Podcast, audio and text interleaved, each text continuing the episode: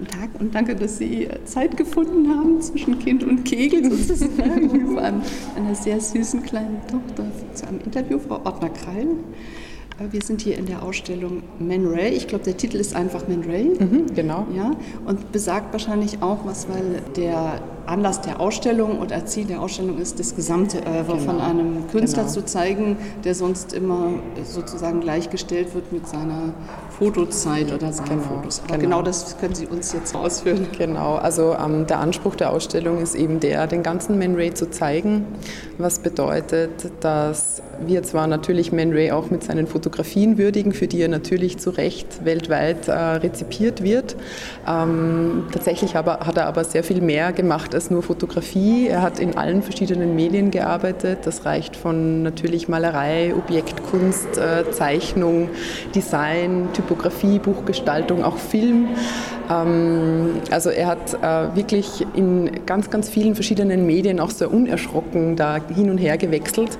Und insofern will eben die Ausstellung ähm, so eine Art Panorama seines Schaffens ein bisschen äh, darlegen. Wobei weniger jetzt der Anspruch ist, ähm, sozusagen da auf Gesamtheit abzuzielen. das wäre eben bei dieser, diesem Werkumfang auch gar nicht möglich, weil man muss sich vorstellen, er hat über 13.000 Fotografien gemacht, 700 Malereien, 200 äh, Objekte. Objekte.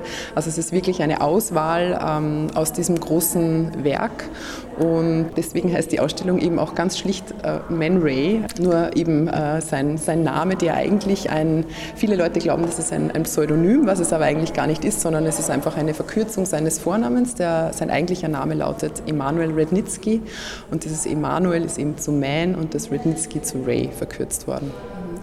Und da wäre ja vielleicht gleich die Gelegenheit, ein bisschen was zu seinen Wurzeln zu sagen, weil zwischen New York und seinem Ursprung und Paris und so, wie kann man oder sollte man ihn da situieren oder geht es gar nicht, weil er eher so ein Wanderkünstler auch gewesen ist? Also er ist schon auf jeden Fall ein Künstler, der immer so, eben nicht nur in Bezug auf die Medien, sondern auch in Bezug auf ähm, den Ort, an dem er gelebt und gewirkt hat, ein bisschen zwischen den Stühlen sitzt. Er hat ähm, seine Zeit immer zwischen den zwei Hauptstädten der Kunst des 20. Jahrhunderts, also New York und Paris, aufgeteilt.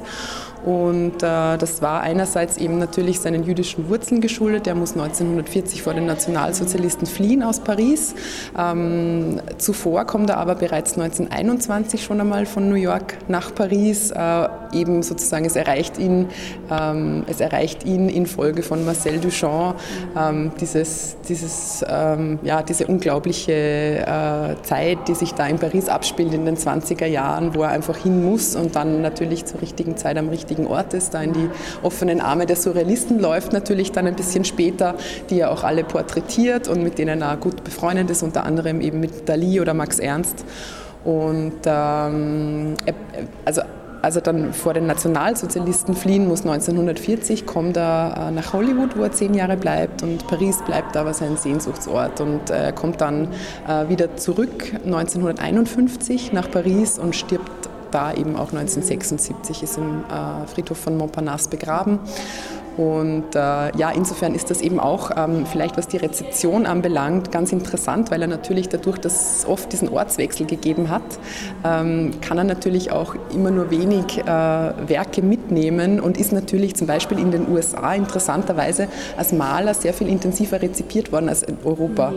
weil in Europa entstehen nämlich, als er 1921 nach Paris kommt, entstehen eben genau in den 20er Jahren und 30er Jahren die Reografien und die Künstlerporträts und das ist natürlich nicht nicht von ungefähr, dass gerade in der Zeit, in der er sich sozusagen in Europa befindet, diese Werke, die in der Zeit entstehen, für die wird er dann eben auch natürlich rezipiert.